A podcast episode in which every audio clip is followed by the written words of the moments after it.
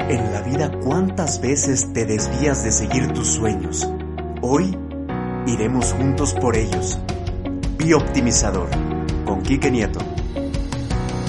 Hola, ¿qué tal amigas, amigos? Bienvenidos al podcast Bioptimizador, un espacio para compartir herramientas que mejoren tu calidad de vida, impactes positivamente a tu entorno, el mismo que compartimos, y así mejorar nuestra sociedad. Al final, te voy a compartir un relato que está directamente relacionado con la premisa del programa.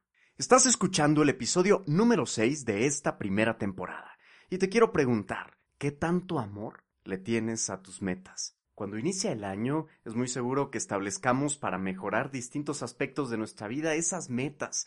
Hagamos un plan de acción, pongamos fechas y visualicemos que ya estamos llegando a ellas. ¿Cuántas de ellas se van perdiendo a lo largo del camino? ¿A cuántas de ellas las replanteamos o simplemente las olvidamos? Siempre que hablo de metas, pienso en el propósito de vida de cada ser humano esa misión única por la que estamos aquí, sea cual sea. Muchas veces la encontramos conectando con el corazón, con el silencio, perdiéndonos en nuestras pasiones y en aquello que suma al mundo, que impacta positivamente a las personas que amamos. Este enfoque lo aclaro porque no hay que seguir metas sociales establecidas o cuando hablamos de metas no es para que llegues a lo que la sociedad dice o lo que la sociedad piensa, no porque ellas sean malas, sino porque son generales muchísimas y no siempre acorde con lo que somos o queremos construir. Cuando realmente nuestras metas van relacionadas con el propósito de vida individual, es mucho más sencillo llevarlas a cabo no porque en el camino no nos encontremos obstáculos, sino porque nuestra pasión nos ayudará a levantarnos las veces que sean necesarias.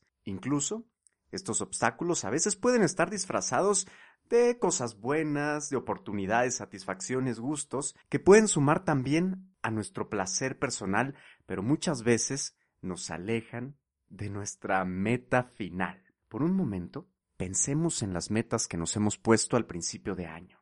¿Cómo van para este momento? ¿Han aparecido distractores? ¿Se han quedado a un lado?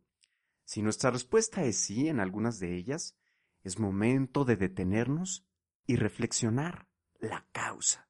¿Por qué las estamos dejando de lado?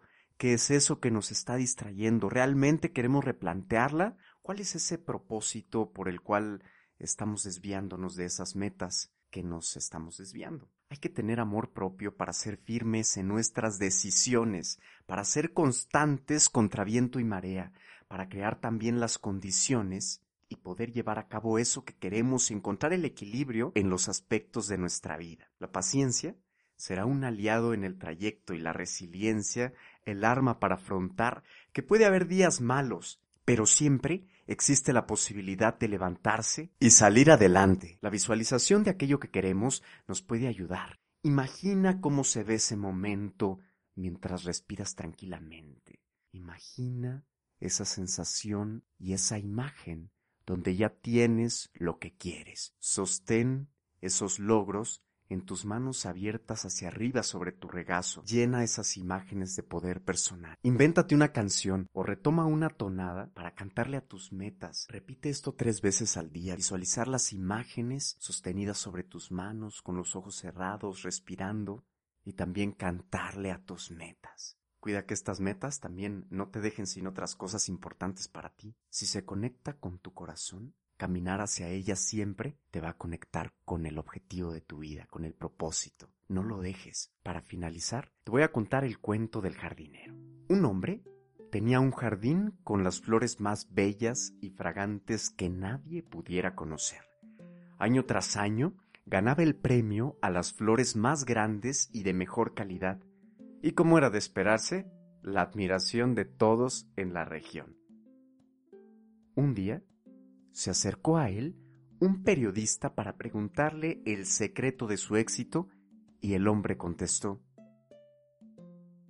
Mi éxito se lo debo a que de cada cultivo saco las mejores semillas y las comparto con mis vecinos para que ellos también las siembren. ¿Cómo? dijo el periodista, pero esto es una locura. ¿Por qué comparte su mejor semilla con sus vecinos?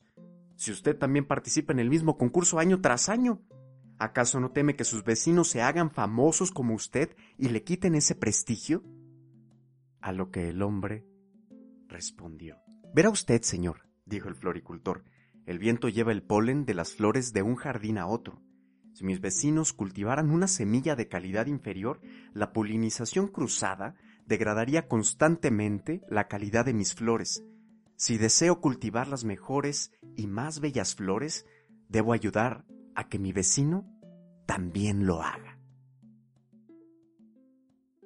Comparte tus semillas con los demás y alguien compartirá sus mejores semillas contigo. Soy Quique Nieto. Nos vemos hasta la próxima. Suscríbete a Spotify y Apple Podcast.